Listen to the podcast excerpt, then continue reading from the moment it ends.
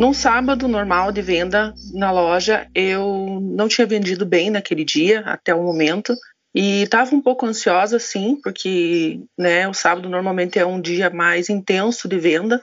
E eu fui até a porta da loja, eu percebi que parou um carro, desceu uma senhora de idade mediana com o seu filho, é, já em idade adulta, e entrou na loja e foi olhar as centrífugas, os, as lavadoras ali. Daí eu abordei ela, normalmente, com bom dia, tudo. Ela falou que né, só estava dando uma olhada, daí abordei ela, falei, mas vamos, vamos aproveitar, vamos negociar, vamos levar a centrífuga, vamos levar a lavadora.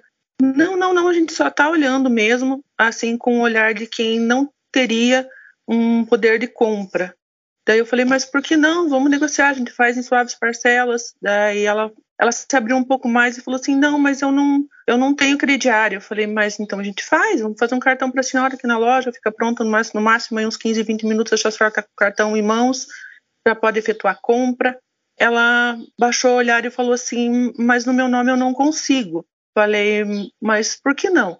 Eu não tenho renda, eu sou, eu trabalho com artesanato, eu acredito que não dê certo. Falei, mas a gente já, o não a gente já tem, vamos tentar, se a senhora não tiver com pressa, senta aqui que eu vou tentar fazer o cadastro para a senhora. Ela providenciou os documentos ali, sentou, a gente começou a, a fazer o cadastro, aprovou rápido. Eu retornei depois do crediário que eu trouxe o termo de adesão para ela assinar e falei: tá aprovado, a senhora aguarda só mais uns minutos que a senhora precisa fazer mais uma foto e cadastrar a senha. Ela me olhou com um olhar de surpresa, mas uma surpresa assim completamente inesperada. Tem certeza que deu certo? Falei, eu tenho sim, só preciso que a senhora aguarde mais uns minutinhos.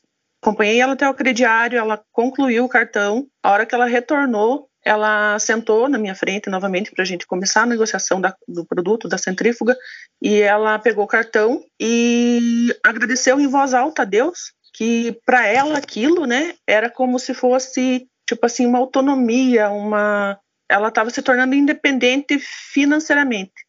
Ela passou a me contar que todas as compras que ela efetuava, ela tinha que efetuar no nome de um de uma irmã ou de um cunhado ou até mesmo do esposo, mas o esposo trabalha muito e não tem possibilidade de estar tá vindo até a cidade para estar tá assinando, né? E ela só compraria nas outras lojas com a assinatura dele. Então aquilo era não era o valor da compra. Ela ficou mais feliz ainda de ter autonomia, de dizer agora eu vou chegar na, nas, nas lojas que eu quero e vou escolher um produto e vou poder comprar.